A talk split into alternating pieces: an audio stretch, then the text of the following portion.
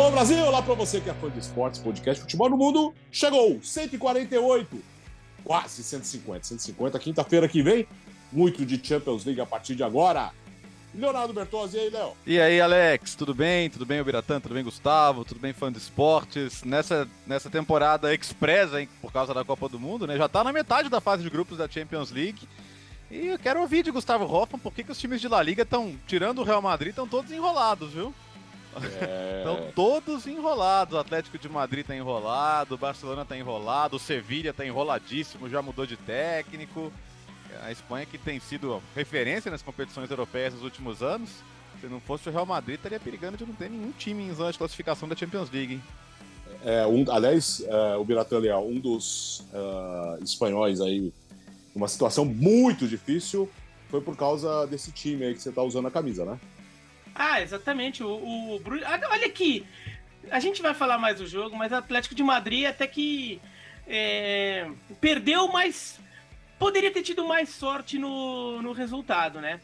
Mas queria é, parabenizar o, o, Ajax, porque se tornou o terceiro time a conseguir estar em vantagem no marcador contra o Napoli na temporada. entendeu? Lembrando que isso aconteceu também com, com o Verona e com a Lazio. Né, os, os, outros dois times conseguiram ficar na frente do Napoli em algum momento.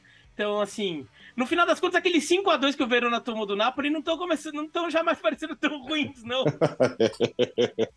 é, aliás, parabéns pro seu Verona. Realmente a situação no campeonato Nossa, italiano. É, não, não, a derrota para o Udinese, é, é, eu falei um palavrão no carro quando, vi, quando saiu o gol do Udinese. É, mas o Udinese é o time da virada, né? São quatro viradas já em, nesse começo de campeonato. É, e o Verona é o time que toma a virada também, né? facilita. Você não tem cara que fala palavrão. E aí, Gustavo? Tudo bem, companheiros? Um grande abraço para todo mundo, por fã de esportes. Feliz pela renovação de contratos dos dois amigos do Alex, sua, Alex, e também do Bertozzi. Mais dois anos de empresa. Alex, você, você é o, na, na, na lista ali dos mais antigos da empresa. Você está em qual posição? É, segundo, antes de mais nada, segundo Leonardo Bertozzi, eu virei decano. Decano, é, não, por isso, é, exato. Decano, decano. Você, amigão, até. Acho que é amigão até e calçádio. O Alex, o Alex bateu 20 anos esse ano, então acho que ah. merece o, o epíteto. É, mas, o, mas o calçade, o calçade tem asterisco. Tem, é, tem, o Calçade não foi, não foi, é, saiu e voltou. saiu e voltou, mas ele tá desde o começo. Ele saiu para virar o filho do Milton Neves durante uma oh, época, e, né? E, e, o Gustavo, e o, e o Gustavo tá todo feliz, né? Porque assim, foi uma, uma rapidinha de futebol nacional, parece que Guarani Ponte vão escapar. Tudo Sim. indica. Eu, eu só quero registrar, eu fiz o registro no nosso grupo de WhatsApp, faço aqui no podcast Futebol no Mundo com os nossos amigos ouvintes, né? É, eu consegui colocar o Guarani na coletiva de imprensa do, do pós de Real Madrid e é Shakhtar Donetsk. Não, mas você vai ter que contar, Shakhtar, você vai ter que explicar essa história. É. A gente até contou aqui, né? Porque o Igor Jovicevic, né, o técnico do, do, do Shakhtar, que foi formado no Real Madrid, fala espanhol fluentemente, ele teve uma passagem pelo Guarani. Né? Ele foi emprestado pelo Yokohama Marinos ao Guarani ficou seis meses em Campinas, e falou na, na, na resposta, eu perguntei para ele, né, é, da, das lembranças dele de futebol brasileiro, do Guarani, ele falou, ó, oh, eu lembro de uma torcida muito apaixonada, ele, ele, usou o termo caliente, né, muito quente, é uma cidade muito legal, aí eu, aí eu fiquei, eu cresci, né, falei, pô, eu tava falando de Campinas, né, aí também em casa, né, mas ele foi super simpático. Aliás, falando em Real Madrid, é, vitória contra o Shakhtar Donetsk ontem, e um destaque para o Rodrigo, né, Gustavo? Não só ele, né? Pro, pro Vinícius também, mas é, o, o assim, até publiquei no meu blog depois do jogo, é, porque me chama muito a atenção a forma como o Rodrigo é decisivo no Real Madrid. Você pega os números do Rodrigo na temporada, né? E, e aí você analisa mais friamente, você percebe como o Rodrigo é decisivo nos jogos. O Rodrigo marca gols que abrem o placar, que colocam o Real Madrid em vantagem, é, e, e, nesse aspecto de gols decisivos, ele fica atrás apenas do Vinícius Júnior. Vinícius Júnior tem participação direta em seis gols decisivos do Real Madrid na temporada e o Rodrigo em cinco. São os dois jogadores que lideram essa estatística. O Alaba também tem cinco.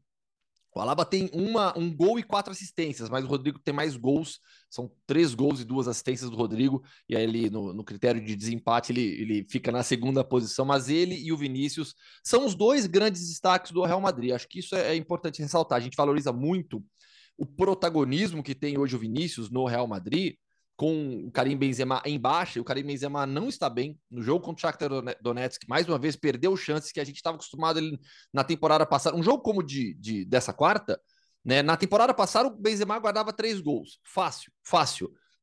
Nesse momento ele realmente não passa por um bom momento técnico, é, falhando demais as finalizações, o próprio Vinícius, né? É necessário ressaltar isso também. No jogo contra o Shakhtar acabou perdendo chances claras de gol. Marcou um gol, perdeu outras também. No final das contas, foi importantíssimo pelo gol marcado, assim como o Rodrigo.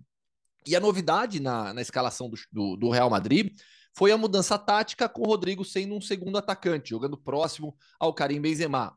Uma ideia tática que parte de um 4-4-2, tendo o Valverde aberto na direita, Rodrigo aberto na esquerda, dois meio-campistas centrais foram Chouameni e o Kroos, com o Rodrigo próximo ao Karim Benzema. E muita movimentação naturalmente, principalmente do lado direito, onde o Rodrigo, é, tendo essa liberdade, não guarda posição, busca sempre o jogo associativo, as tabelas, e é impressionante o entrosamento que ele, Valverde, Rodrigo, ele, Valverde, Benzema e Vinícius têm hoje. O Valverde não é necessariamente um ponta, como é o Vinícius. Não, o Vinícius é um jogador muito mais de amplitude pela esquerda do que o Valverde, mas o Valverde fez muito corredor pelo lado direito também. E, e, o, e o Ancelotti, na coletiva de imprensa, ele explicou que a decisão de colocar o Rodrigo ali como segundo atacante tinha mais a ver com funções defensivas do que ofensivas. Isso me chamou a atenção. Ele falou: eu queria o Rodrigo ali porque o Rodrigo ajuda muito defensivamente na pressão sobre a zaga adversária, sobre os dois zagueiros adversários. Né, para você ver o, o, papel importante que tem o Rodrigo com e sem bola, vive um momento espetacular. Os dois, Vinícius e Rodrigo, vivem os melhores momentos da carreira tranquilamente. Se pegar o, o, mapa de movimentação do Real Madrid com bola, praticamente é um 4-2-4, né? Porque você tinha o Vinícius, o Vinícius e o Valverde bem espetados ali. Claro que sem bola aí recomposição, aí às vezes era 4-4-2, 4-2-3-1. Mas eu gosto de ver o Rodrigo com liberdade. E decisivo, assim, ele sempre foi, né? O, o Vinícius foi se tornando mais decisivo com o tempo. Agora o Rodrigo desde o primeiro dia do Santos, ele já era um jogador que fazia diferença com, com gols, com assistências, e, e, e nesse momento ele tem confirmado isso também. É muito legal, muito legal, porque hoje os dois são protagonistas, sim. O, o, o jogo parece, parece que foi difícil pelo placar, mas não foi, não, né? Foi um 2 a 1 sem grandes sustos. A, a, lamentar pelo lado do Real Madrid, que de novo tomou gol, né? O, o Lunin, que é o goleiro ucraniano, tá jogando no lugar do Courtois, ainda não conseguiu nenhum clean sheet, não conseguiu terminar um jogo sem levar gol. É, Dito isso, tem uma coisa que o próprio As fala e é legal destacar, né? O Shakhtar 100% ucraniano, coisa que era impensável até outro dia na Champions League, né? O Real Madrid tinha um espanhol, Carvajal, de início, e o, e, o, e o Shakhtar, que era um time com mais da metade de brasileiros, perdeu quase todos eles em função da guerra, então 100% ucraniano. E ele, é, é, um, um, dos colunistas falava, olha, o Shakhtar é, é ele serviu de alerta para o Real Madrid em relação à prospecção de jovens brasileiros. Por quê? Por que, que um Fernandinho, um William, eh, o William não é, é quer dizer, eh, um Fred, um Douglas Costa, por que, que esses caras foram pro Shakhtar se eles podiam ir pro Real Madrid? Então, quando eles vão quando eles vão, quando eles vêm buscar o Vinícius, quando eles vêm buscar o Rodrigo, a ideia do Real Madrid é: esses caras não precisam ir pro Shakhtar para eu ter que comprá-los do Shakhtar. Esses caras podem vir para cá. Então, o Vinícius e o Rodrigo são jogadores que talvez o Shakhtar, se tivesse oportunidade lá atrás, buscasse também. Então, acho que o, o, o Shakhtar deu um estalo para o Real Madrid mudar um pouco essa estratégia e nem sempre comprar o jogador pronto. E, e todos, e eu, eu coloco o Valverde nesse balaio também, que é outro jovem sul-americano que, que não tinha grande projeção internacional ainda. E eles estão fazendo isso e, e hoje você está vendo o time colher os frutos, né? Eles estão amadurecendo juntos e o Real Madrid agradece. É, em relação ao posicionamento do Rodrigo, como o Bertozzi falou, é claro que no futebol de hoje é muita movimentação, tem a fase defensiva e a fase ofensiva, cada uma já tem sua formação básica diferente, e mais. Só pro, pro, pro fã de esporte visualizar, realmente ficou com 4, ficou um 4-2-4, que o Valverde faz do lado direito, ainda que ele não seja um ponta, ele ocupava aquele espaço, o Vinícius Júnior na esquerda, o Benzema no centro, e o Rodrigo, O Rodrigo era um cara que flutuava, né? Assim, ele eh, teoricamente ele fica centralizado, mas várias vezes ele aparece pela esquerda associando com o Vinícius Júnior ou pra, na direita fazendo ponta que o Valverde não é, né? O Valverde ocupa espaço, mas ele não é exatamente um ponta, apesar de às vezes fazer o corredor, né? Mas assim, a característica dele é um pouco diferente. E daí o Rodrigo tra é, trabalhando para ajudar o Valverde no, no, lado direito. Então ele ficou realmente como um jogador bem coringa de ataque. Uhum. É, e talvez por isso ele até tenha conseguido aparecer bastante, além de ser um, um jogador com essa característica de, de ser decisivo, mas porque ele se movimenta demais, ele tá aparecendo por todo lado. Daí tem hora lá que o, o Konopli, o lateral direito, está tendo que lidar com o Rodrigo e o Vinícius Júnior junto. De repente tá o Mihailichenko do outro lado lá tendo que lidar com o Rodrigo, né? Então, é, de fato um, uma formação do um Real de novo apresentando uma coisa nova. O time mudou muito pouco. A formação titular hoje só tem o Tchouameni no lugar do do, do, que entrou e o Casimiro que saiu. O resto dos jogadores é, que estão jogando são, são, jogadores que já estavam lá. O Rudiger foi contratado, mas ainda não virou titular. Mas já tem uma novidade: esse time já está trabalhando com alguma coisa diferente, né? Então, é, aproveitando até que o, que o Modric não estava disponível. Então, o Valverde voltou para o meio e o Rodrigo ficou na frente. E isso é muito importante. E eu acho que eu travei. Travou. É, tra mas, tra a sua, mas sua imagem. Vídeo, o áudio, o, é, o áudio, o áudio tá, tá, o áudio tá, tá bem, mas te ouvindo. Ah, sabe tá, que essa, essa... Eu, eu vou, o meu, então, só uma coisa. A minha imagem, para quem tá no YouTube, minha imagem vai dar uma sumida e volta, mas eu vou continuar isso, aqui, tá? Isso tá vale para vocês também. Sabe que essa variação tática, né, para assim, é aquilo que a gente até explicou em outro, outros programas aqui, né? Eu, eu, gosto sempre de falar que é, o, o, esquema tático é um esquema, é, é, é, um, é, quase que um organismo vivo em um jogo, né? Ele vai se modificando nas em todas nas quatro fases do jogo, né? Parte tudo do 4-4-2, né? Tem esses dois jogadores que na fase ofensiva fazem o lado do campo, sobem mais, aí viram 4-2-4. Na fase defensiva era sempre um 4-4-2, tendo na fase ofensiva o Rodrigo com toda essa movimentação que a gente já explicou. Mas é, essa, essa variação tática ela se deve também ao jogador que é o Chouameni. Né? E a gente também já explicou isso em outros programas. O Chouameni não tem as mesmas características do Casemiro. Não tem. Né? O Chouameni é um jogador que joga mais com a bola do que o Casemiro. E o Casemiro, defensivamente, é mais forte do que o Chouameni. Casemiro, taticamente, é um jogador muito superior ao, ao Chouameni. E o Ancelotti nunca disse isso de maneira explícita, mas sempre deixou entender isso, que o Chouameni precisa evoluir muito taticamente ainda, dentro das leituras que fazem que faz o Real Madrid. Então, essa variação para o 4-4-2. O Modric é, não jogou no final de semana, estava disponível, mas não estava 100%, ficou no banco de reservas. O Camavinga foi a só uma opção. Então, é, o, o, o Ancelotti ele varia para o 4-4-2 porque ele tem no 4-3-3 Rodrigo e Valverde brigando por uma posição teoricamente, já que eu tô sem um meio-campista, eu vou colocar os dois, mas eu não vou restringir o Valverde a uma função de meio-campista no 4-3-3. Vou aproveitar todo esse momento ofensivo que o uruguaio traz é, é, para o Real Madrid agora. Então é uma variação que, que tem muito a ver com a característica também de outros jogadores e o momento de alguns, citando o Chouameni e o Valverde. É, Gustavo, é o clássico daqui a duas semanas, né? Sim, tem tem Retafe e Real Madrid nesse próximo final de semana, jogo jogo aqui na região metropolitana de Madrid. E aí no outro final de semana, domingo. Tem, tem, tem o jogo domingo, contra o Shakhtar, né? No meio ainda, né? Jogo na Polônia. O, o Shakhtar está mandando seus jogos em Varsóvia. Então, entre a partida contra o Retafe e o, e o clássico com o Barcelona, tem uma viagem para Varsóvia. E aí, no próximo domingo, no outro domingo, dia 16, 11 h 15 da manhã, pelo horário de Brasília, Real Madrid e Barcelona, jogo no Santiago Bernabéu. Transmissão do Star Plus. Uh, na Juventus, três assistências do Di Maria e a Juventus sobrevive. Tá? A situação ainda é muito difícil, vai precisar vencer as três partidas uh, na volta do turno, mas o Di Maria é decisivo, Léo. Cara, e como joga, né? E, e, que bobagem ele fez naquele jogo contra o Monza ao ser expulso. Não vai jogar contra o Milan agora no sábado e vai fazer uma falta danada. Mas absurdo, absurdo. A qualidade do. Especialmente, o último gol foi, foi no escanteio, mas a qualidade do passe dele pro Rabiot, aquele passe inesperado que deixa o companheiro na cara do gol, o passe com o lado de fora do pé pro Vlaovic fazer o 2 a 0 que reforço arrumou a Juventus, né? E ainda bem, bem fisicamente, tecnicamente, o que você esperava que ele fosse capaz de dar ao time, ele está entregando. O Pogba, por questões médicas, só vai poder fazer no, depois da virada do ano, mas absurdo.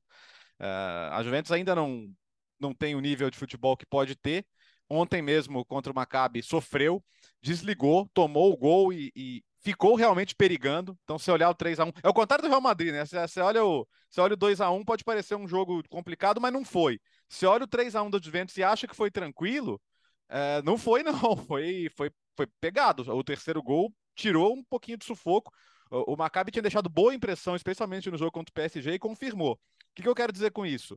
Vai precisar de, um, de Maria inspirado, vai precisar jogar bem, se quiser vencer em Israel para seguir ainda com alguma esperança nesse grupo. É, mas é absurdo, né? O, o Opta levantou que desde que o Di Maria estreou na Champions, temporada 2007-2008, ele tem 35 assistências e só o Messi tem 35. O Cristiano Ronaldo tem mais no geral, mas estou falando só desde que o Di Maria estreou na Champions para poder fazer uma comparação justa, né?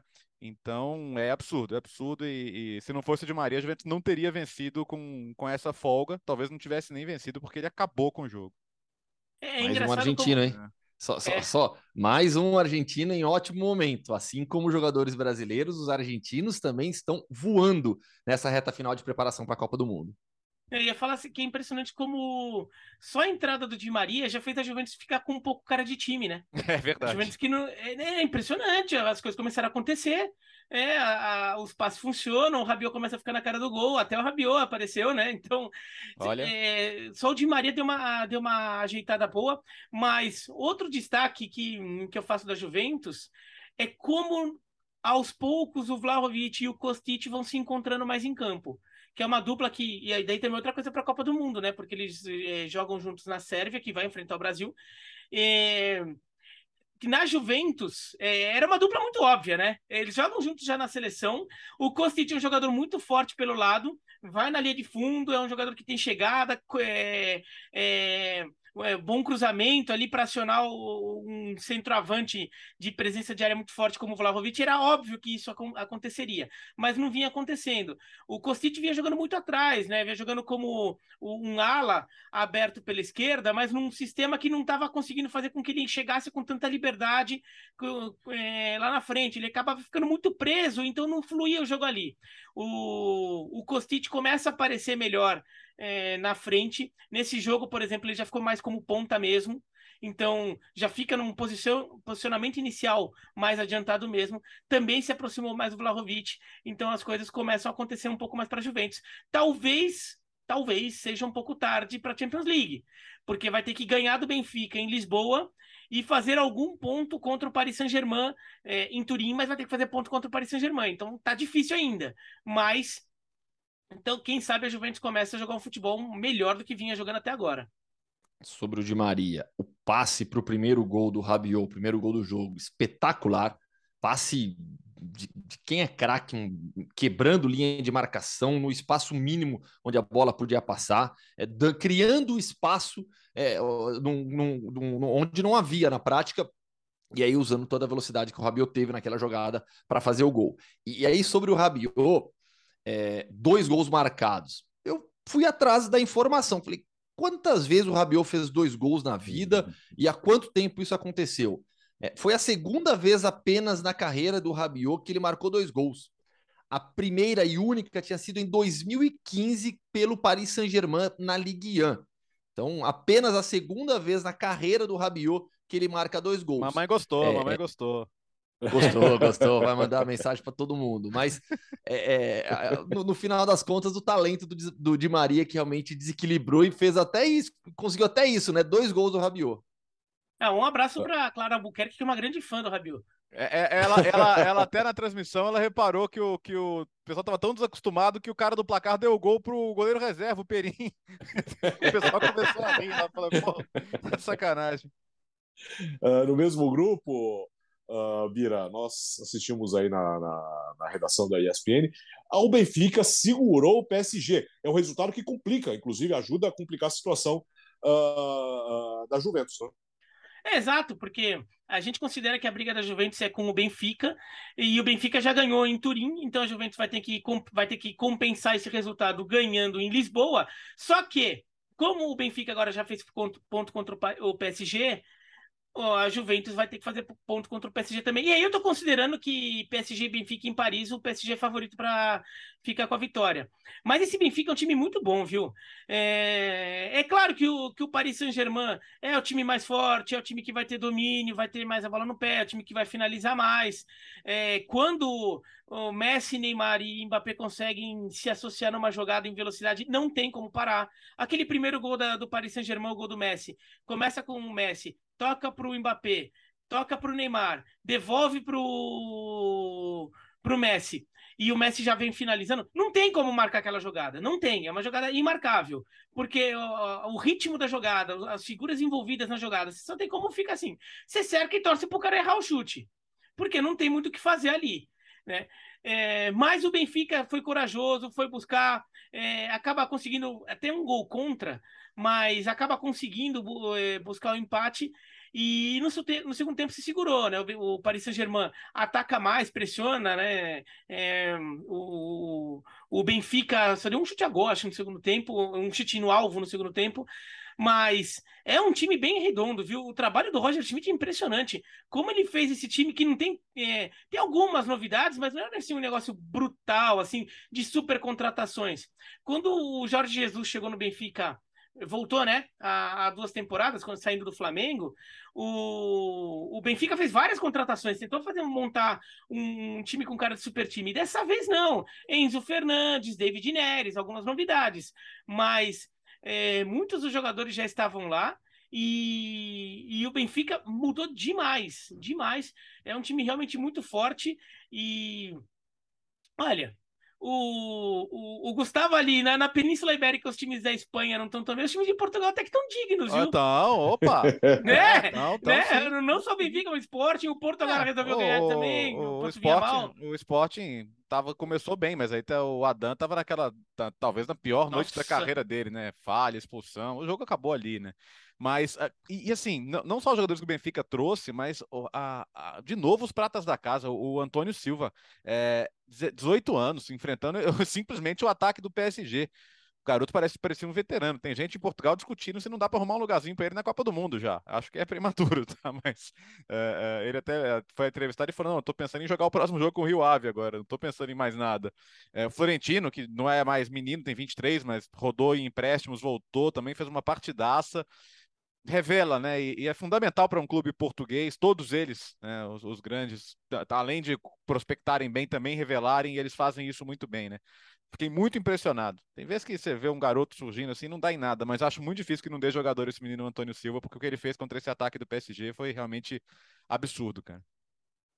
E o Messi marcando mais uma vez. O, o gol marcado pelo Messi, ele é o gol que abre o sorriso do Gautier né? Porque é a jogada na qual os três funcionam é, perfeitamente. Ele é, ele, é, ele é meio carrancudo, né? Bastante, né? Bastante. né? E, e, mas, mas a você jogada. Não com um gol desse, pô. É. Não, porque a jogada mostra bem é. o, o, o que é a ideia tática desse Paris Saint-Germain. Né? A, a, jogada começa com Vitinha construindo por dentro, achando o Messi que flutua mais pelo lado direito, o Neymar flutua pelo lado esquerdo, é, é, é, o, o Mbappé vem como pivô, como atacante centralizado, o passe do Messi sai para o Neymar, fazendo essa, justamente essa movimentação dos dois. O, o, a jogada com o Mbappé funcionando como pivô, então assim, é, é, é, a, é a jogada que acho que deve ter tirado um pouquinho, pelo menos ali dentro do, do sorriso do, do, do Gautier, porque funcionou bem demais e o Messi vem tendo uma temporada incrível. A gente já tinha falado sobre isso na, na edição passada. Ô, Léo, Stanford hum. Bridge, o que aconteceu com o Milan? Ah, o Bila foi atropelado, né? Eu, é, eu, não viu a bola, eu vi, eu vi, eu vi o Chelsea favorito para o jogo, pelo nível do time, por jogar em casa, mas eu, o Milan. Eu vou te falar que desde que o Milan voltou para a Champions foi, foi, o pior jogo, assim. Na, mesmo na temporada passada, mesmo não se classificando, o Milan não fez nenhum jogo tão ruim quanto esse. É, tudo bem, desfalques, especialmente do lado esquerdo ali, não ter o Theo Hernandes, terrível, até porque o Rhys James para mim foi o melhor em campo, deitou por ali, né? Assistência pro gol do Aubameyang, e ele mesmo fazendo o terceiro gol mas o Milan não está defendendo bem nessa temporada, tanto quanto defendia na última. Acho que essa é a principal questão para o Pioli observar. O próprio Tomori, é, muita gente pede o Tomori na seleção inglesa, né? Até pelo mau momento do Maguire, mas o Tomori, não, ele individualmente não fez um bom jogo.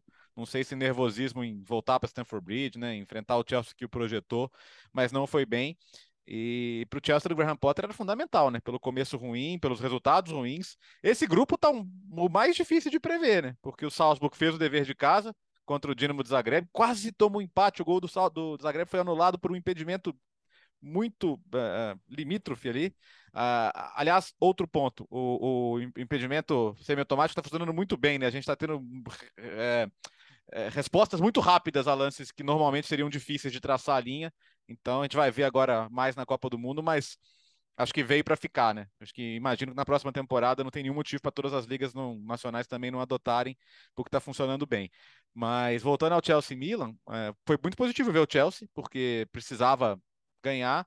E semana que vem é outro jogo, claro, né? Mas não, não gostei do Milan, não gostei do Milan. O Milan me decepcionou muito. É um time que normalmente, mesmo quando não, quando não joga bem, compete, mas nem jogou bem, nem competiu, nem assustou. 3 a 0 sim, tá, tá de bom tamanho. Acho até que podia ser mais. Com o Reece James jogando muito né, tendo grande atuação o Reece James para fortalecer um pouquinho o Southgate, né? É que na mesma rodada o Alexander Arnold também teve boa atuação. E, eu, golaço e o Walker, o Walker, operou a viria, né, Gustavo? É, talvez, talvez ele acabe levando os dois, né? É, é, é, o que pode ser uma solução até para a Inglaterra, mas o Reece James teve uma atuação de altíssimo nível contra o Milan jogando em casa, Champions League, brilhou realmente, teve, foi bem demais o Reece James com gol, assistência, jogou muito. Maravilha. Bom, é, eu não sabia se a gente ainda continuar falando do jogo, por isso que eu fiquei meio quieto. Então, é. É, não, e, e, interessante o, o, Chelsea do Graham Potter já é, mostrando um futebol interessante. O Chelsea, nesse, é, como é muito cedo, não vou chegar e sair cravando, mas pelo menos nesse jogo o time parecia né, com fôlego novo, com o, jogo, o time jogou de forma competitiva, até mais leve, com, com, com muita facilidade que se impôs ao Milan. É, de fato, o Milan não conseguiu ter saída, o Rafael Leão ficou desaparecido, o, um jogador que é muitas vezes um escape do Milan. O De Ketelari, que também poderia ser um jogador para acionar, um jogador importante aí para essas saídas que o Milan teria num, num, num jogo em que o adversário está muito em cima, também não funcionou. Então, o Milan não conseguiu sair do sufoco que o Chelsea impôs o jogo inteiro, praticamente. Né? E, é, a gente viu o jogo e, e, e, claramente era questão de tempo de, do primeiro gol sair, e quando saiu o, saiu o primeiro era questão de tempo para ser o segundo, e, é que o terceiro saiu muito depois, logo depois do segundo, né? É. Então Daí nem, nem precisou esperar tanto assim. Eu achei interessante também, o Aubameyang fez um gol, e gol de centroavante, né? Gol, gol desse jogador que, que, que, o, que o Chelsea foi buscar nele, né? Ele, ele faz o gol de propósito, mas é, a bola meio vem na direção dele, ele só dá uma ajeitadinha no pé, né? Só, só dá uma viradinha no pé para a bola bater no pé e entrar. Né? Então, jogador que é gol de jogador que sabe o que está fazendo ali é, na pequena área. E ele foi contratado para isso e, e, entregou, né? Coisa que o, o, Lukaku não fez na temporada passada. E o Timo Werner, o Chelsea já tinha percebido que não ia entregar em nenhum momento por ser um jogador de características diferentes. Uh, com polêmica, Gustavo, o Barcelona foi até a Itália e perdeu para a Inter. Agora precisa vencer uh, no jogo do turno, da, do retorno, né, do segundo turno contra a Inter no campo não precisa vencer. Um empate não interessa mais, né, Gustavo? É, não, de maneira alguma. Apenas três pontos em três jogos. É uma campanha. A gente já sabia que seria um grupo extremamente complicado. O Barcelona com um novo time fortíssimo, mas é, a vida não é tão simples assim na Champions League e a equipe vai sofrendo. É, contra o Bayern, jogou bem, perdeu o jogo. Agora criou oportunidades, perdeu o jogo com polêmica e toda a reclamação por conta do pênalti, para mim, aconteceu no final não marcado para, para o Barcelona. O Barcelona tinha, já tinha confirmado que faria uma reclamação formal à UEFA por conta da, da decisão. A informação que veio da UEFA, que foi apurada, é de que não havia nenhuma imagem que mostrasse o toque de maneira clara que não deixasse qualquer dúvida, por isso não foi, não foi, é, é o VAR não foi acionado nessa jogada. Fato é que o Barcelona fica assim numa situação bastante complicada e já projetando essas próximas semanas, é, é, muitos problemas físicos, né? O Christensen se machucou também nessa partida, o departamento médico já estava lotado, principalmente na defesa, com as lesões do Condé, do Araújo. Então, assim, o Barcelona vive um momento bastante complicado é, se em La Liga assumiu a liderança, pela primeira vez desde 2020, desde junho de 2020, na Champions League, ainda enfrenta uma realidade de classificação para a Europa League pelo atual momento da tabela. É, a orientação, a orientação do Rossetti, né, que, que é o chefe dos árbitros, é, é essa que o Gustavo falou. 99% de certeza não serve, né? Para você reverter a decisão do campo, tem que ter 100% de certeza. Eu não sei, eu tive certeza que a bola bateu na mão do Dumfries, né? Pelas eu imagens. Também. Eu achei que o pênalti deveria ser marcado sim. É, então, claro que teve uma interferência de arbitragem, mas não, não dá para passar pano para a atuação do Barcelona, não. Foi ruim. Concordo com o Gustavo. Jogou bem em Munique, jogou bem, perdeu chances. E, se você lembrar de uma chance além daquela chance do Dembélé, que fez tudo sozinho na jogada individual ali, chance clara, eu não consigo lembrar. É, e a Inter deu uma resposta, né? A gente falava da crise, da, dos questionamentos do Simone Inzaghi, quatro derrotas em oito jogos na Série A. A Inter foi humilde, se assumiu como a equipe menos técnica do confronto, se organizou, defendeu bem, não tinha o Lukaku ainda e, e mereceu ganhar, né? Mereceu ganhar. Então, para a Inter foi super importante. Claro que ainda a situação difícil no grupo, ainda tem que jogar no Camp Nou, que vai ser muito complicado. Mas eu não gostei nem um pouco do Barcelona, assim. Vou te falar que, em comparação ao jogo de Munique, por exemplo, são duas derrotas completamente diferentes. Agora a questão é a pressão aí, né? Estamos falando de um, de, um, de um orçamento que conta muito com o sucesso esportivo para virar, né? Depois de todas as, as alavancas né, que a gente passou todo o verão europeu discutindo, uma não classificação na Champions ela tem um impacto absolutamente desastroso nesse planejamento do Barcelona. Então, o foi um jogo em que, o, em que o Barcelona teve domínio, teve passe de bola, é, mas não finalizou tão a mais. Né, foi sete finalizações totais contra cinco, sendo duas certas para cada lado, até empate em finalizações certas. Quer dizer, volume de jogo o Barcelona teve, mas no final das contas isso não se transformou em finalização, porque o Barcelona, neste jogo, mostrou dificuldades em, em abrir espaço numa defesa muito postada lá atrás. Uma, o, a Inter é, chega a fazer uma linha de cinco ali é, na frente da área e o Barcelona não conseguia transitar. transitar. O, o Donan até levantou esse número e essa bola no ESPN FC de ontem. O Lewandowski fez uma finalização no jogo inteiro. Uhum. Quer dizer, então você não está conseguindo entrar e você não está conseguindo fazer a bola chegar no seu principal jogo, é, centroavante, que é o principal centroavante do futebol mundial nos últimos anos. Então, é, é, é, é chama atenção essa dificuldade que o, que o Barcelona teve.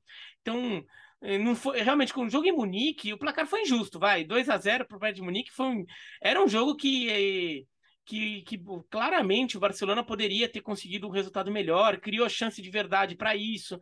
O Lewandowski mesmo perdeu gols que ele não costuma perder, né? Então é, foi um jogo com, com uma cara diferente. Não foi o caso do, do jogo de, de terça-feira.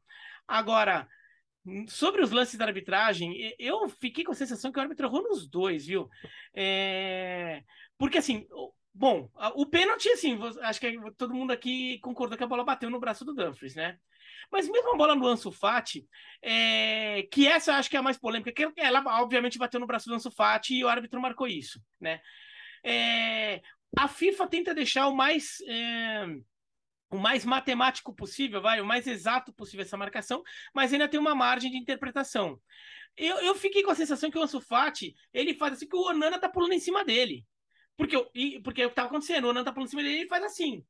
E eu fico com uma sensação de que é um movimento natural de proteção. Só que daí e o Onana desvia na bola, né? Nem que a bola bate direto no braço dele.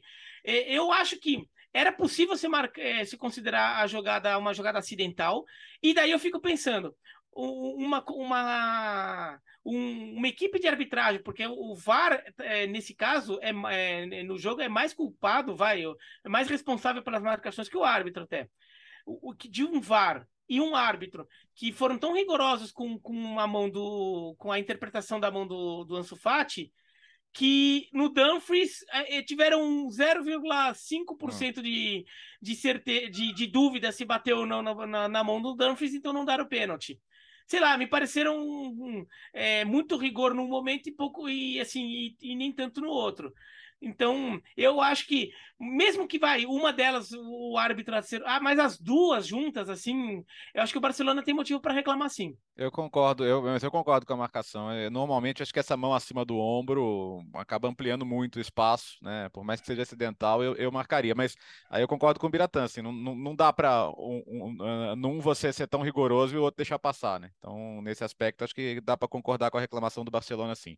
Não com essa história de ah, é perseguição, a UEFA quer destruir o Barcelona. Isso é conversa ah, fiada, né? Nossa, imagina pelo contrário. Mas, mas, mas, a imprensa catalã é insuportável com isso, né, gente? Pelo amor de Deus. Não, é, mas, ô, ô Bertozzi, convenhamos, vai, assim, eu não tô de sacanagem com o futebol italiano, todo mundo sabe uhum. o quanto eu adoro o futebol italiano. Sim. Mas para a UEFA hoje, para o negócio da Champions League hoje, é, seria muito mais, é, mais interessante um Barcelona voltar a ser um clube poderoso do que Inter de Milão. E ir longe do que Inter de Milão. É, é porque o Barcelona, é, a marca global Barcelona é muito mais forte do que a Inter. É que tem a conspiração de, de, de, de da Superliga, né? Do... Mas o campeão, atual campeão Sim. da Champions é o Real Madrid, caramba. Exatamente, pô. Exatamente. Todo, todo clube é. tem a sua teoria de conspiração. É. Dá, dá, não, dá pra gente escrever um livro com teorias de conspiração. E lembrando, e lembrando é. o, o, Real Madrid é um time da Superliga, é um Superliga. Ele não desistiu ainda. Que, é, que foi campeão com um gol que depois até vieram mostrar que assim, olha, será que a bola não bate no pé do, do, do Benzema? Que o, é. o Valverde cruza, passa pertinho do pé do Benzema, o Vinícius Júnior faz. Pra mim foi um gol legal, tá? Mas assim, vieram com... se, se houvesse. O Biratã querendo, querendo. Não, não. É... Se, não falando, se houvesse uma conspiração, se quisessem sacanear o Real Madrid, marcava um impedimento ali. Falou, não, olha, eu acho que bateu no pé do Benzema. Do... Ah, no logo do Vinícius Júnior. E não, não, o... não tinha que anular, tá? Só tô falando que assim, se tivesse. O Florentino um dia, foi essa semana, falou de novo de Superliga citando tênis, né? Agora eu não lembro se ele citou o Nadal não, e o citou, Alcaraz. Não, citou Nadal Federer. e Federer. Falou que ah, né, Nadal e Federer, eles jogaram é. 50 e tantas vezes no Isso. período que Real Madrid e Liverpool jogaram nove. Sim, mas eles jogam 50 torneios por ano, caramba. Que, que é, cara, é. sério? Assim, é outra modalidade, não, não tem cara, nada não, a ver, assim, sabe? Tem que respeitar cara, a cultura de cada esporte. O Florentino é um grande dirigente. Cara, assim, eu, eu tava vendo o documentário do, do, do Figo lá na Netflix, e ele é um, ele é um, Muito ele bom, sabe, né? ele, é, ele, é, ele é um dirigente revolucionário, é, não, as taças que o Real Madrid ganhou com ele não são por acaso e tal. Mas ele precisa de um amigo para falar que esse negócio de Superliga já encheu o saco, né, cara? Não, é, deu, cara, deu, né? nenhum inglês vai, vai entrar e sem inglês seu negócio não existe. Então, supera, é. filhão. Acha, deixa de ser orgulhoso, cara. É, já, já, passou muito tempo. Não, e assim, ó, e assim, Nadal e Federer se enfrentaram um monte de vezes porque o tênis mundial ficou dominado por dois, depois três, depois quatro, depois três de novo jogadores, né? Se, espero que o futebol mundial é, e, eu não estou uma crítica ao tênis, porque o tênis vive um, vive um momento fantástico, mas é, espero que o futebol de clubes no mundo tenha muito mais opções de times é, com chances de ganhar os grandes títulos para ficarem se cruzando, e daí nem todos os jogos vão acontecer toda hora. Tá, o Léo, tá. agora tá Carlitos Alcaraz arrebentando é, aí. E aí na estreia dele como número, número um do mundo perdeu, né? É, pois é. é, mas aí tem a pressão, não tem jeito. Que espetáculo. Dois madridistas, aliás, viu? O Alcaraz e o Nadal. E o Nadal. Cara, o, o, o, Alex, antes do jogo já fiquei muito emocionado com uma, com uma charge que, que os clubes postaram, né? É, do Cruyff e o Maradona lado a lado, lá no, no, nas nuvens, assistindo ao jogo, né? Porque é, são nomes históricos e, e foi, uma coisa muito sensível. E acho que, como disse o Spalletti depois do jogo, o Dieguito teria gostado de ver isso, né? Teria gostado de ver o que o Napoli fez com o Ajax. E porque foi absurdo, e, e, é absurdo que o time tem jogado. O Biratã falou isso lá no começo do programa e a gente levantou muitas dúvidas sobre o Napoli pela saída de peças importantes, né? Muitas dúvidas. E é verdade que essa, algumas dessas dúvidas foram sendo dissipadas porque o Napoli contratou de passeada no final do mercado, né? Por exemplo, o Raspadori chega já na reta final do mercado, é, o próprio Tolito Simeone também chega na reta final do mercado. Mas quem poderia imaginar, por exemplo, que o Kvaratskhelia fazia, faria o que está fazendo todo jogo, praticamente, né? A gente sabia que ele era bom, mas não sabia que ele era esse craque absurdo que ele está demonstrando ser aqui. E botou, botou o Ajax na roda mesmo. É, é verdade que, assim, o, o cara, o, o, Ajax não, não imaginava ser desmontado nesse nível, né? E não é fácil mesmo. Tanto que até eles falaram, não, vamos perder todo mundo, pô, vamos segurar um ou outro aqui, o Anthony. Não, não, não segurou ninguém, todo mundo foi embora, então Segurou só o Álvares, né? É, o Álvares é, foi um. É, é. isso. É, o, o Arsenal tentou levar, mas falou, pelo amor de Deus, vamos é. segurar pelo menos um. Mas o time está muito diferente. Claro que não justifica levar seis em casa, uma coisa que normalmente não acontece. Mas é legal ver o Napoli. Assim, é, o, o, o Spalletti E, ele até falou depois do jogo, olha, eu sei o que tá do outro lado, ele tava naquele 7 a 1 da, do Manchester United na Roma, então, primeiro, é, respeitar o, o momento do adversário também, mas o Spalletti é um cara que merece coisas grandes, né? Não merece ficar ser, visto lá na frente só como cara que, pô, lembra do, dos bons times do Spalletti, né? Da Roma do Spalletti, da, da agora do Napoli do Spalletti, mas que na hora H ele tem poucos troféus para apresentar em, em, em, sua defesa, vamos dizer assim. Não sei. É, os times dele costumam cair na segunda metade da temporada, então por isso que eu estou evitando ficar muito emocionado com, com o que a gente está vendo do Napoli. Mas é absurdo, é absurdo, é absurdo. E, e esse grupo era para o Liverpool estar tá sobrando. E agora, se, se correr tudo normalmente, né, a tendência é o, é o Napoli talvez até se classificar já na próxima rodada, quando recebe o Ajax. Posso só, então? Ah, eu acho hum. que o, o Napoli já foi devidamente é, é, exaltado. Agora, vou, vou, vou, falar um pouco mais sobre o Ajax, porque há muito tempo eu não vi uma atuação defensiva tão atrapalhada de um time. Impressionante como, na, como o Ajax errou, falhou, deu chance para o Napoli. Claro que o Napoli pressionou, criou, tudo isso é decorrência também do que o Napoli fez. Mas assim, o, o, o, o foi muito mal, a defesa tem o gol, acho que é o segundo ou terceiro Agora eu não vou lembrar a ordem dos seis gols, mas é uma jogada que a bola vem enfiada é pelo meio da defesa. É, o Ajax estava à frente, buraco, um buraco assim inexplicável na defesa. Tinha os laterais, não tinha zaga, não tinha uma, ninguém na faixa central, sai o gol do, do Napoli. Então, assim, defensivamente foi uma, das, foi uma atuação desastrosa do Ajax. O Bertozzi brincou que o Maradona gostou do que viu. O Cruyff, coitado, desligou a TV no, no, no, intervalo, foi fazer outra coisa porque foi uma atuação realmente defensivamente desastrosa do Ajax. Ô Bira, é, a surpresa, acho que da, dessa temporada é o Bruges até agora, né? Nove pontos em três jogos e ganhou do Atlético de Madrid no, no grupo que, tirando o Bruges, muito embolado. Não, esse grupo está seguindo o, o, script de estar muito embolado entre Atlético de Madrid, Porto e Bayern Leverkusen. A questão é que todo mundo é achou que é assim. Nesse, ao final do primeiro turno, estaria, por exemplo, o Atlético o de Bruges Madrid, é Porto, e Bru, é, Porto e Bayern Leverkusen com seis pontos e Bruges com zero. Só que a gente está vendo Bruges com nove e os outros é, com, com três pontos, porque eles, eles se enrolaram entre eles lá, cada um venceu um. É, o Bruges vem com um time muito interessante.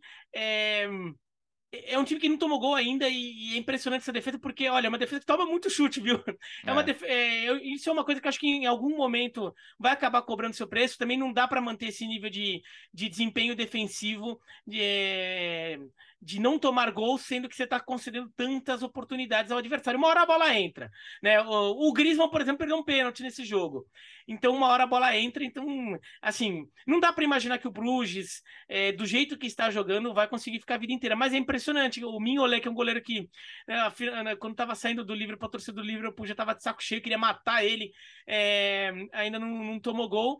O... E, e se, se, montou, por exemplo, o, um dos grandes nomes dessa campanha é o, é o Jutiglar, que na temporada passada, quando o Xavi ficou sem jogador, naqueles, na, na, naqueles misto ali de, de surto de Covid com surto de lesão, com o time que já estava tosco mesmo do Barcelona quando o Xavi chegou, começou a botar vários jogadores ali, colocou o Abed, colocou o Jutiglar, e teve gente que até brincou que, pare... que, o... que o... a escalação do Barcelona, e principalmente o banco do Barcelona, na... em alguns jogos parecia é, quando você está jogando genérico do futebol, FIFA. É, genérico do FIFA ou do Futebol Manager, é. quando o sistema começa a criar jogador aleatório que não existe ainda é, para preencher o jogo.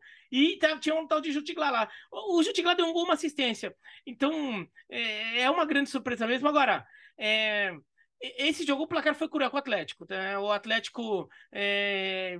o Atlético jogou, jogou mais em cima, criou muitas oportunidades. O Mignolet fez algumas grandes defesas. Teve o pênalti perdido pelo Griezmann. É... O Morata também perdeu suas oportunidades. O Matheus Cunha perdeu chance. Quer dizer, é... o, o, Atlético de Madrid fez um jogo mais competente. Não foi um Atlético de Madrid meia boca que a gente vem, vem, vem vendo no, nos últimos tempos. Foi um Atlético de Madrid que até se impôs em determinado momento, só que a bola não entrou.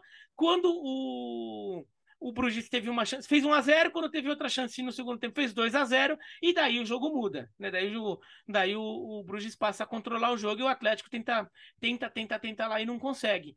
Mas até foi o Atlético melhor. O, o Griezmann de titular, o, o placar eu achei também foi um pouco acidental. É, vai, é, é, muito fácil só exaltar pelo placar, mas foi um placar um pouco acidental também. O Atlético deu muito azar nesse jogo. Ah, e, os, e, e, o detalhe do Clube Bruges, né, que os técnicos se destacam lá e vão embora, né? Felipe Lemão foi para o Mônaco, aí veio o Alfred Schroeder, que agora foi para o Ajax. Quem tá lá é o Carl Huffkins, que jogou, não jogou na Premier League nos anos 2000, né? Jogou no Stoke, jogou no West Bromwich. Não foi um jogador brilhante, não, mas chegou até a jogar na seleção belga e, e pegou esse time. E acho que é um time com muita variação tática interessante, né? É, não teve Skov Olsen, que é o ponta pela direita, dinamarquês, nesse jogo, e aí ele jogou no 4-4-2 com, com o Jutglas citado pelo Biratan ali por dentro. É, e, e, numa dessa classifica, né? Claro que classificando vai ser o time que todo mundo quer enfrentar nas oitavas, né? Sempre tem esse time, né? E, e dá pinta de que vai ser o Bruges. Mas o, o, o, fato de ser um resultado generoso pelo que foi o jogo não, não diminui o fato do Bruges ter três vitórias, cara, que é realmente absurdo nesse grupo. O Hopkins é, é, jovem, tem 44, 44 anos, só ele está início de carreira, né? O primeiro clube na carreira dele era ele era assistente técnico, já estava no Bruges antes. É, primeiro clube efetivamente como treinador do Carl Hopkins. O Jutgla, ele está deixando no banco é, jogadores com mais é, fama internacional. O Kyle Lowry, tá lá no banco, e Aremchuk, ucraniano, é banco também do, do, do Bruges hoje em dia. A equipe tem o Vanaken no meio campo, que é fundamental nesse time, jogador de nível técnico muito alto, é da seleção é belga também. Então, vai fazendo muito bem o seu papel no, no, no na Champions League, o Bruges. Já o Atlético de Madrid, é, o, Atlético tem sido assim nessa temporada. É um time muito irregular. É um time que não passa confiança, que não passa segurança, melhor dizendo. A, a, aquela imagem que foi construída. Eu, eu, acho que assim, o principal, principal marca, vai, quando a gente falar no futuro, ah, o Atlético de, de Madrid do Diego Simeone. Claro que foram vários times com características diferentes, mas eu acho que a principal marca da era Simeone é a segurança. Né? O Atlético de Madrid sempre foi um time forte, competitivo, que luta, que briga, que consegue o resultado mesmo sem jogar bem. E a gente não vê isso nesse Atlético de Madrid na temporada.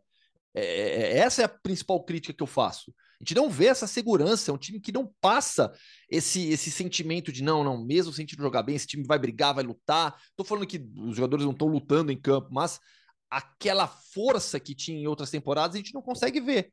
É, a cobrança é também para um futebol ofensivamente melhor, com todas as peças que tem, com o orçamento que tem. O Atlético de Madrid deixou de ser um clube pequeno é, financeiramente no continente há muito tempo. Há muito tempo. O Atlético de Madrid, há algumas temporadas, figura entre as equipes que mais investem, que têm maiores orçamentos no futebol europeu. Então, o Atlético de Madrid não pode ser visto mais como um é, é, ah, o Atlético é um time pequeno, de orçamento inferior, de maneira alguma. Clube grande, com orçamento forte, por isso que a cobrança hoje é diferente, é maior também. E nessa temporada tem sido uma equipe bastante irregular e que ofensivamente deixa muito a desejar, muita dificuldade para transformar as chances que cria em gols. É... Inclusive, o, o, o Bertozzi, acho que o Bertozzi citou o Matheus Cunha. Né? O Matheus deve ganhar a oportunidade de ser titular na próxima rodada de La Liga também. O Matheus, ele pouquíssima sequência de jogo nessa temporada com, com o Simeone, né? Fica até numa situação bastante complicada pensando em Copa do Mundo. E uma notícia aí da Espanha, Gustavo. É... Então, tem outra também do, do hum. Atlético, tá? Vamos aproveitar para deixar passar o batido, porque é, não é oficial, mas diversos veículos aqui na Espanha publicaram já um acordo do Atlético de Madrid com o Barcelona para redução daquela cláusula de compra do Griezmann.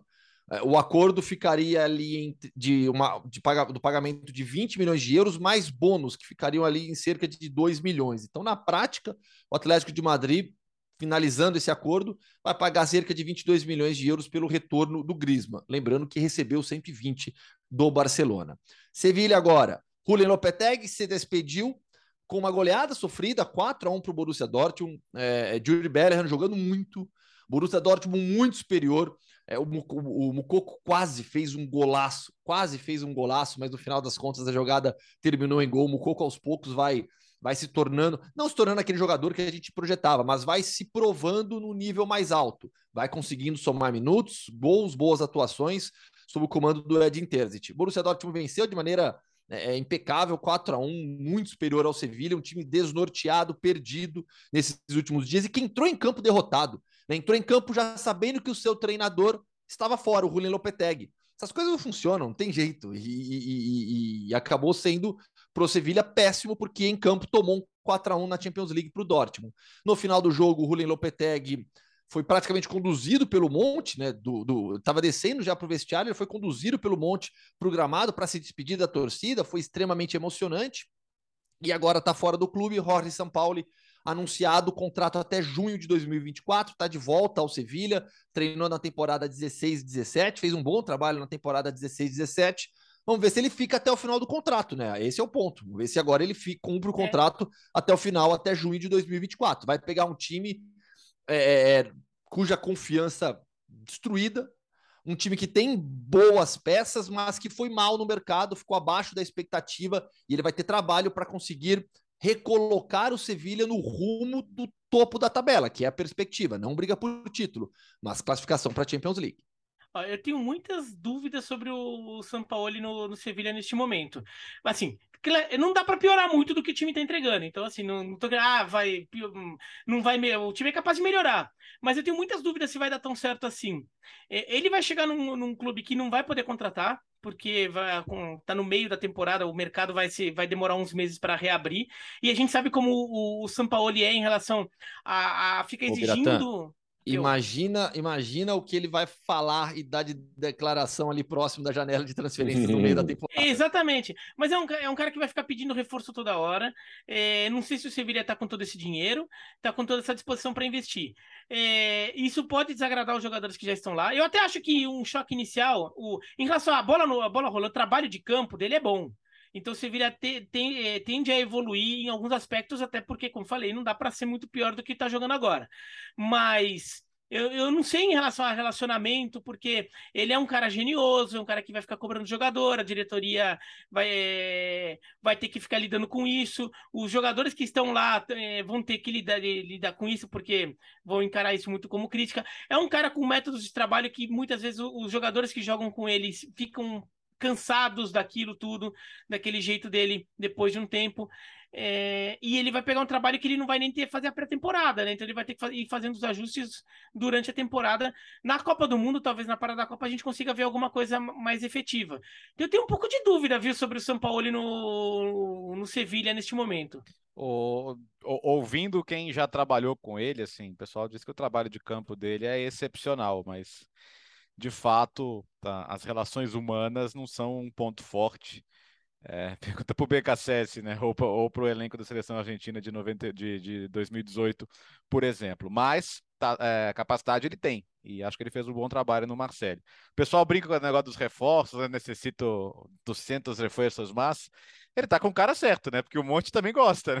Então, uhum. eu acho que a, a, chance de dar certo é assim, tentar terminar dessa, da melhor maneira a temporada e fazer um projeto bem, bem compartilhado, uniforme para o Sevilla remontar, porque ele tem um diretor de futebol habilidoso, de fato. Nessa temporada o Sevilla não conseguiu se remontar tão bem, mas tente-se de novo para a próxima, né? É, ele saiu em 17, nem tanto por resultados, né? O time foi quarto lugar, foi para Champions, e mas que ele queria assumir a seleção argentina. Então ele, ele abandonou essa primeira grande chance dele no futebol europeu para dirigir a seleção e a coisa não terminou muito bem, né? Só vamos viajar para longe hoje? Vamos para a Arábia Saudita. Papo Muito com bom. Douglas Friedrich, goleiro é, de vários clubes do futebol brasileiro, Havaí, Bahia, Corinthians, Grêmio, o Douglas, papo muito legal, viu? O Douglas ele chegou faz pouco tempo na Arábia Saudita, teve uma experiência mais jovem no Irã e aí jogou em vários clubes do Brasil também, papo bem legal com o Douglas. Então, podemos soltar a vinheta? Ah, roda aí, vai. Então vamos lá. Hoje, diretamente do do Oriente Médio, com Douglas hum. Friedrich, o Hoffman Entrevista. Fã de esportes, Arábia Saudita. Papo agora com Douglas, goleiro do Al Khalij. Douglas, tudo bem? Um prazer falar contigo. Fala, Gustavão. Tudo certo, tudo bem. Melhor, melhor agora podendo conversar contigo. A gente já começa a ter um pouco de saudade do Brasil depois desse dessas primeiras semanas aí. Então, é, uma das coisas que eu tenho feito nos tempo, no, no, tempo vago é conversar com brasileiros, né? Então, tudo certo, prazerzão falar contigo, uma honra participar do, do quadro. Douglas, 33 anos, uma carreira com muitos clubes do futebol brasileiro, clubes grandes, passagens importantes para clubes grandes do futebol brasileiro. É, e esta é apenas a sua segunda experiência no exterior. A gente vai falar da primeira, ser jovem, passando pelo futebol do Irã. Mas agora, como que surgiu essa proposta para defender o Al-Khalij, para se transferir para a Arábia Saudita? Como foi a decisão de sair do futebol brasileiro e ir para o futebol árabe? Bom, eu tinha é, junto com a minha família esse esse esse desejo, esse sonho de viver essa experiência fora do, do Brasil. Eu já tinha tido uma primeira experiência quando mais jovem, ainda solteiro no Irã, e para mim foi muito rica, muito importante assim para o meu crescimento. Foi foi muito importante para mim a, a, essa saída do Brasil e eu queria viver isso e proporcionar isso com a, com a minha família. Então, quando eu ainda estava no Bahia, teve algumas possibilidades, mas elas não avançaram, porque as partes naquele momento não tinham o mesmo interesse. E a minha a minha ida nessa temporada para o Havaí foi também com é, essa intenção de que se viesse alguma algum interesse de algum clube de fora, a negociação não seria tão difícil como é, foi em outros momentos em outros clubes. Então, é, eu confesso que quando iniciou o brasileiro, eu estava muito focado ali no brasileiro, já não não pensava muito nessa nessa é, nesse sonho de transferência nessa temporada, já pensando na próxima janela do ano que vem. E aconteceu muito rápido. É, eu tinha tido uma proposta de um outro clube árabe umas semanas anteriores, mas não, não, não se chegou a um acordo entre as partes. E aí, passado aquela, aquela, aquele friozinho na barriga de algumas semanas, veio essa proposta do Alcalide e, e, e, conforme os dias foram passando, as conversas foram acontecendo e, e se concretizou depois de, de alguns dias. E a gente está muito feliz por, por, por tudo isso. E você está morando aí na Arábia Saudita com quem mais? É, a minha família chegou faz umas duas semanas, né? Tô com minha, minha esposa, Dayana, e meu filho, Davi, que completou oito anos aqui na, na Arábia Saudita. A gente conseguiu até fazer uma festinha improvisada aqui com alguns amiguinhos que é, de outras famílias brasileiras que também moram aqui no condomínio. Então, foi uma experiência bacana e especial aqui para ele nesse aniversário pouco tempo, né? Tanto para você como para sua esposa e para o seu filho. Mas como tem sido esses primeiros dias de adaptação? É, já, já, já achou a escola? Imagino que seja uma escola internacional para o seu filho. Como é que está uhum. esse processo de adaptação familiar mesmo? É. é foi uma das prioridades, né? É, eu antes de vir para cá consultei alguns outros é, brasileiros, ex-companheiros no Brasil, é, por exemplo, o Marcelo Groy, que a gente trabalhou junto no Grêmio, que já está, é, se não me engano, na quarta temporada já aqui. Foi é, quem abriu as portas, principalmente para a posição de goleiro aqui, né? Esse ano tem muitos, muitos estrangeiros aí no, na posição. E procurando informações, principalmente para a questão familiar, escola para para os filhos, é, como que era é, a questão cultural, né, as, as restrições e tudo mais. E todos falaram muito bem do país e eu confesso que tenho sendo sido surpreendido ainda é, é, de forma é, positiva com, com essas primeiras semanas aqui. Um país que tem se modernizado, se estruturado e ab se aberto mais para o mundo, né? Então hoje é, se tem uma qualidade, uma possibilidade de qualidade de vida muito boa aqui, com acesso a tudo é, para a família que eu teria no Brasil, né?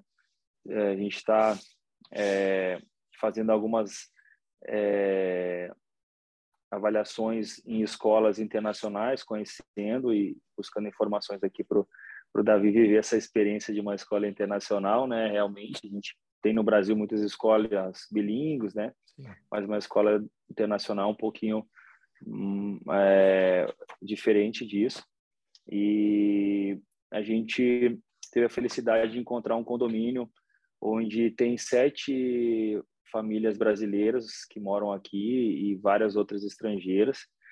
Então, até agora há pouco, a minha esposa chegou de um, de um café da manhã com as, com as mulheres brasileiras aqui da região.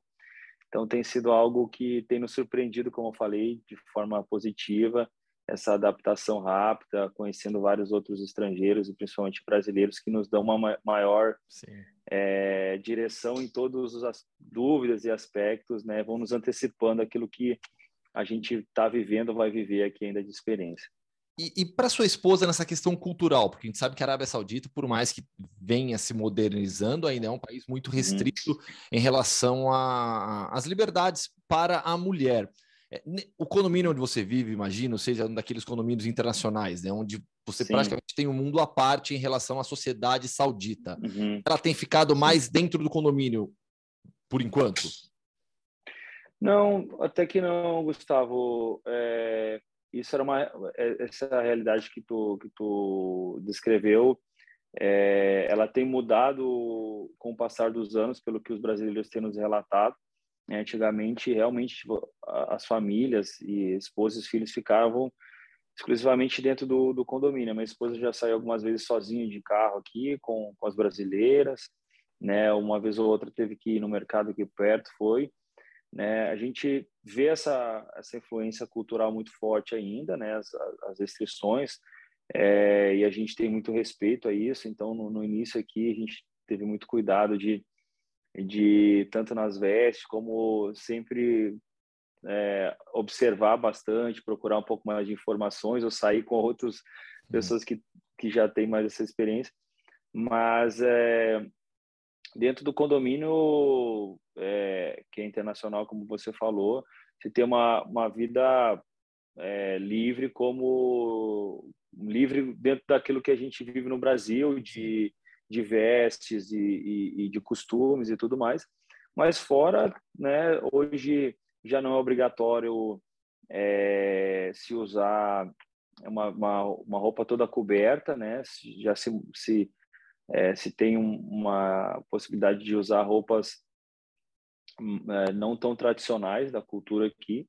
Evidente que tem lugares, né? A gente, eu visitei alguns shoppings aqui. Teve um shopping que é, a gente foi entrar e, e, tinha um colega meu, é, colombiano, que está aqui com a gente, que estava com um short na altura do joelho e o short estava rasgado e o segurança queria pedir dele entrar. Então tem lugares, tem tem alguns lugares ou, ou, que ainda se tem essa essa certa restrição, Sim. mas é, assim, com o passar dos dias é quase que é muito fácil de se, se adaptar a isso e eu estou muito seguro assim, tanto para mim como para minha família para viver fora do desse esse ambiente do condomínio que é internacional, né? E a cidade é Daman, né? Você não está na capital Riad.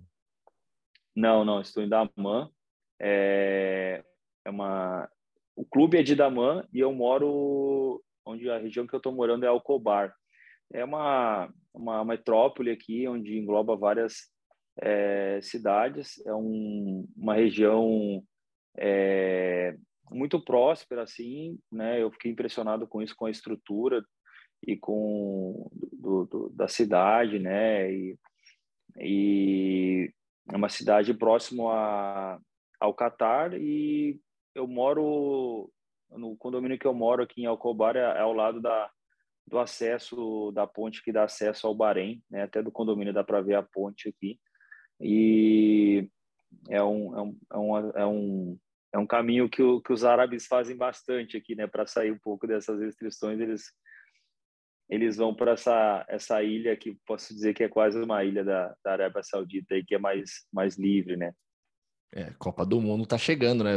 Eu imagino o, o, clima também já na região com a proximidade do Mundial e certamente muitos árabes, muitos sauditas vão para o Catar é, assistir a Copa, né? Você percebe uma movimentação diferente já por conta da, da, da Copa do Mundo no Catar? É, ainda não tive essa percepção. Hum, é evidente que as conversas, principalmente com companheiros, com outros atletas e, e as pessoas quando descobrem que nós somos atletas ele de futebol eles sempre perguntam aí vai para a Copa é, assistir algum jogo né é, e a gente fica com aquele eu, eu eu nunca sonhei assim nunca deslumbrei é, ir para uma Copa do Mundo assistir mas agora estando tão perto.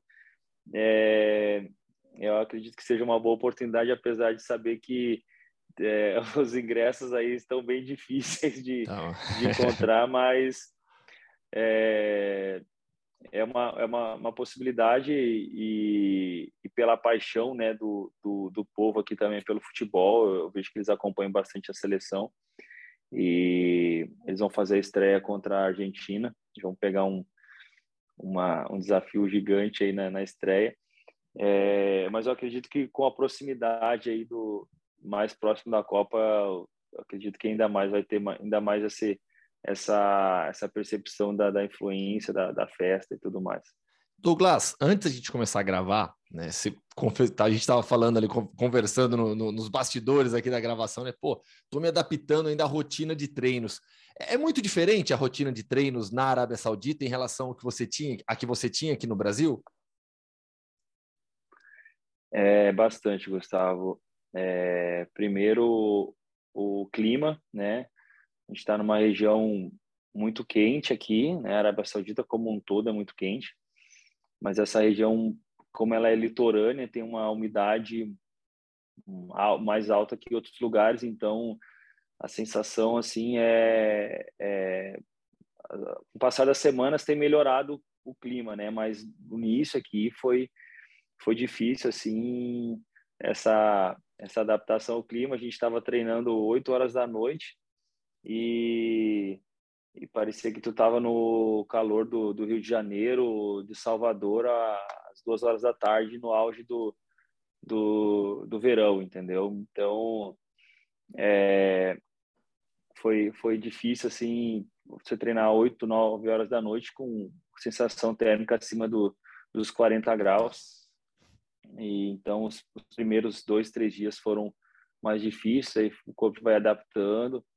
É, e então tem essa questão do clima, os treinamentos têm a questão do horário, os jogos são à noite também, como no Brasil, né?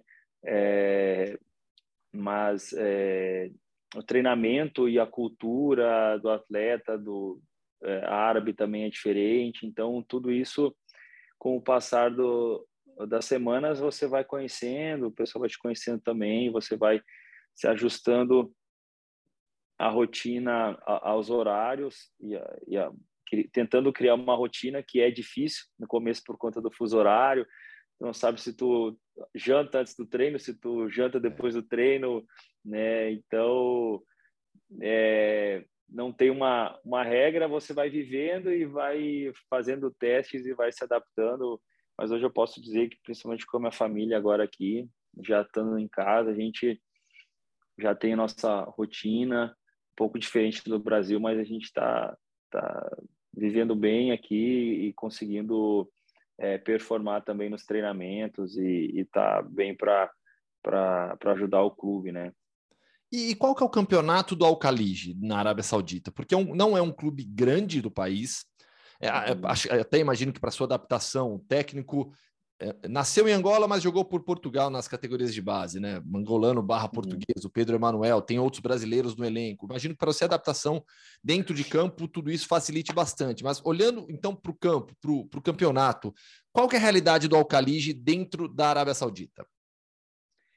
Não, é um clube é, pequeno que tem uma é, que depois de muitos anos voltou à primeira divisão é um, é um, é clube realmente um clube que tem vários outros esportes é, é, é, até o presidente numa das apresentações ele ele nos passou que o que o clube é um clube o clube que tem mais modalidades é, no país em, em, questão das competições né? Um clube que é, é referência em outras modalidades, como handball, vôlei, e conquistando títulos nacionais até internacionais, e que agora com esse acesso é, à primeira é, a, a, a, primeira divisão, né, que é a Pro League aqui, é, tem investido e se, e, e se estruturado mais no futebol, mas é um clube que tem o objetivo claro de fazer um, de montar um, um, um time competitivo e, e, conseguir figurar no meio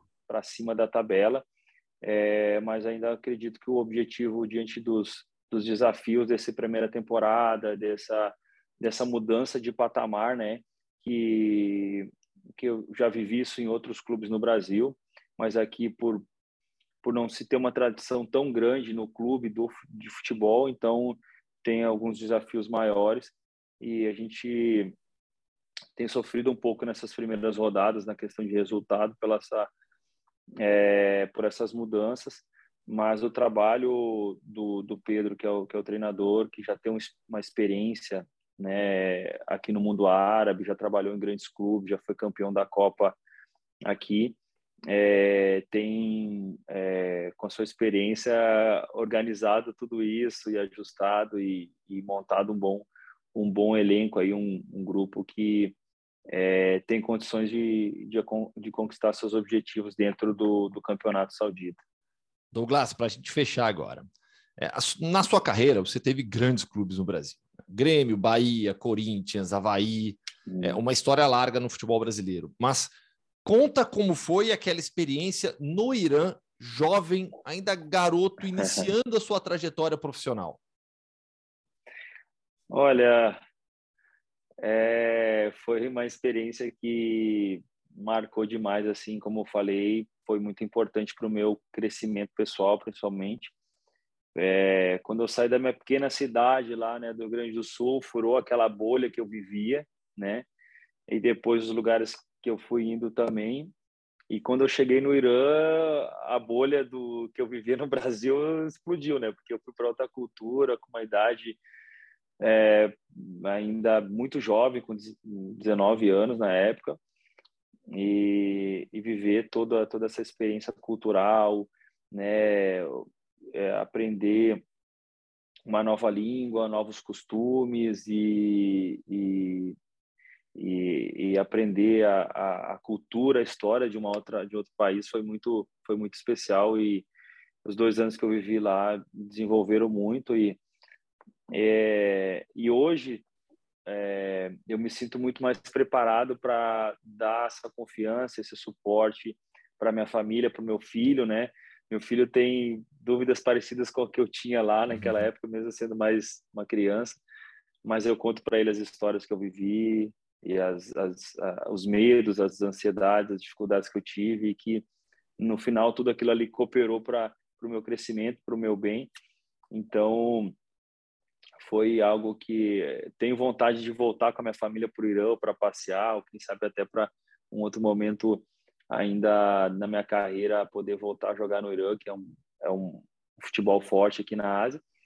É, mas é isso, a, a, vida e o futebol elas são, são muito parecidas. Até tem um treinador que falava muito é, que o futebol é, é, é, uma, é a nossa vida em, uma, em um espaço de tempo muito mais curto, muito mais intenso.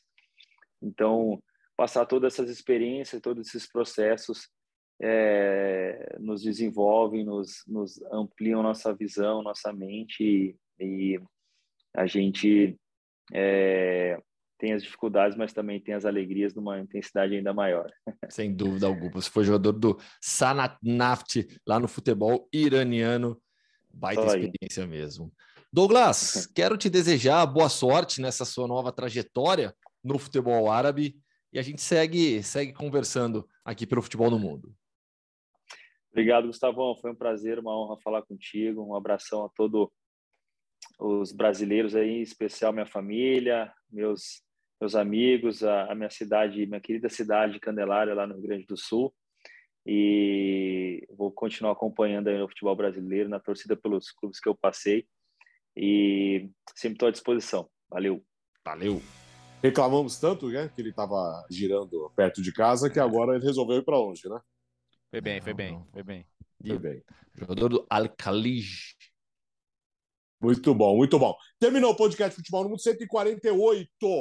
Valeu, Léo. Valeu, gente. Bom até, É 149, faltou uma semana para 150, hein? Tá chegando. Sim, semana que vem estaremos nessa, né? É, Gustavo Hoffman, não contamos com a sua presença semana que vem, porque você tem uma missão importante. Sim, não, na semana que vem. Segunda-feira que vem. Apenas não na segunda-feira. Eu volto para o 150. Né? Nesse final de semana, é, foco total em uma cobertura diferente. É, NFL, NFL aqui na Europa. Teremos New York Giants e Green Bay Packers no Tottenham Stadium, lá em Londres. Sigo para a Inglaterra no sábado, cobertura desse jogo no domingo. E na segunda-feira estou de volta a Madrid. Só que não vai dar tempo de. Ah, ó, vou até, não, até, vou até abrir para o Fã de Esportes, né? Daria tempo de estar aqui na gravação na segunda-feira. O problema é. Eu não vou ver, nada. Sim. Realmente, meu, meu foco total e absoluto nesse final de semana é a cobertura da NFL. A partir de amanhã eu já vou mergulhar. Claro que eu acompanho NFL como torcedor do Buffalo Bills, mas a partir de amanhã até o domingo, 100% de trabalho focado na, na, na, cobertura da NFL. E vai ser um jogo bem legal, né? Giants e Packers, a oportunidade de ver o Aaron Rodgers jogar ali do campo. Isso vai ser, vai ser espetacular. Ele, vai, ele, ele, ele não vai ver os jogos porque ele combinou com o João e com a Natália. É só isso que eu tenho para dizer. Revelei. oh, não. É, revelei tá a notícia. Então, combinei com o João mesmo, tá? Vai ter, vai ter pub no domingo à noite, tá combinado com o João. Não, é... O que é curioso, Gustavo, o que é curioso é que sabia que você vai ter a oportunidade de ver pela primeira vez é, na história um jogo da NFL em Londres em que os dois times estão com campanha positiva. Ah, é verdade. Nunca tinha acontecido. Acho que são mais de 30 jogos já da NFL em Londres. Nunca tinha acontecido dos dois times terem campanha positiva. Vai ser bacana, tchau, Bira. Vai ser legal. Vai ser, vai, tchau, tchau. demais. Valeu. Terminou não, o podcast é... Futebol no Mundo. Semana, não, semana já... que vem. Não, não, ah. só, só, só pra dizer, já que o Gustavo deixou o recado da NFL, eu vou deixar o recado da MLB, porque nesta Opa, sexta sempre. começam os playoffs da MLB. Então, fiquem de olho aí, vou estar tá trabalhando bastante aí na MLB, mas eu continuo no podcast, não se preocupem não. É sempre, sempre por aqui. Valeu, gente. Bom fim de semana.